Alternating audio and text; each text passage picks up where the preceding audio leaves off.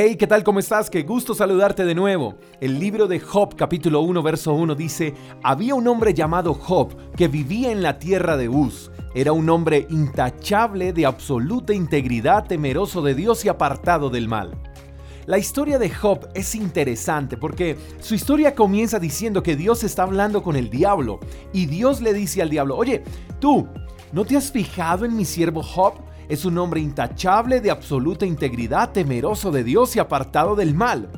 ¿No te parece super wow el concepto que tiene Dios de Job?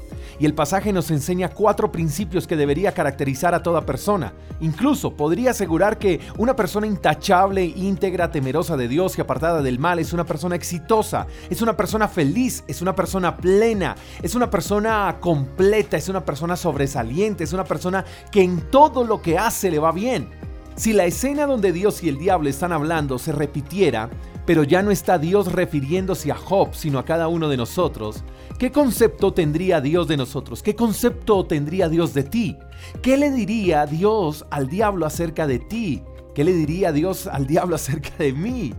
¿Somos personas con una conducta intachable? ¿Somos íntegros? ¿Somos temerosos de Dios? ¿Somos personas que nos apartamos del mal? Creo que siendo este tipo de personas produciríamos satisfacción en Dios. Siendo personas intachables, íntegras, temerosas de Él y apartadas del mal, es la manera más sencilla de corresponder a tanta misericordia y amor de parte de Dios hacia nosotros.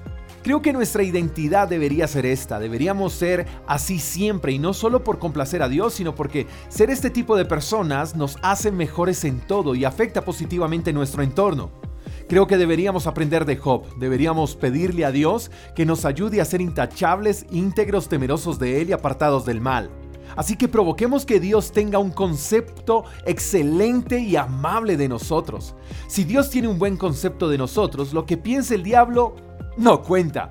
Dios es el Padre de la verdad y el diablo es el Padre de la mentira. Y tiene más valor las verdades de Dios que las mentiras del mundo. No olvidemos trabajar fuertemente, diligentemente en la tarea de ser intachables, íntegros, temerosos de Dios y apartados del mal. Esto traerá bendición hasta que sobreabunde. Espero que tengas el mejor de los días. Te mando un fuerte abrazo. Hasta la próxima. Chao, chao. Gracias por escuchar el devocional de Freedom Church con el pastor J. Echeverry. Si quieres saber más acerca de nuestra comunidad, síguenos en Instagram, arroba Freedom Church Call. Hasta la próxima.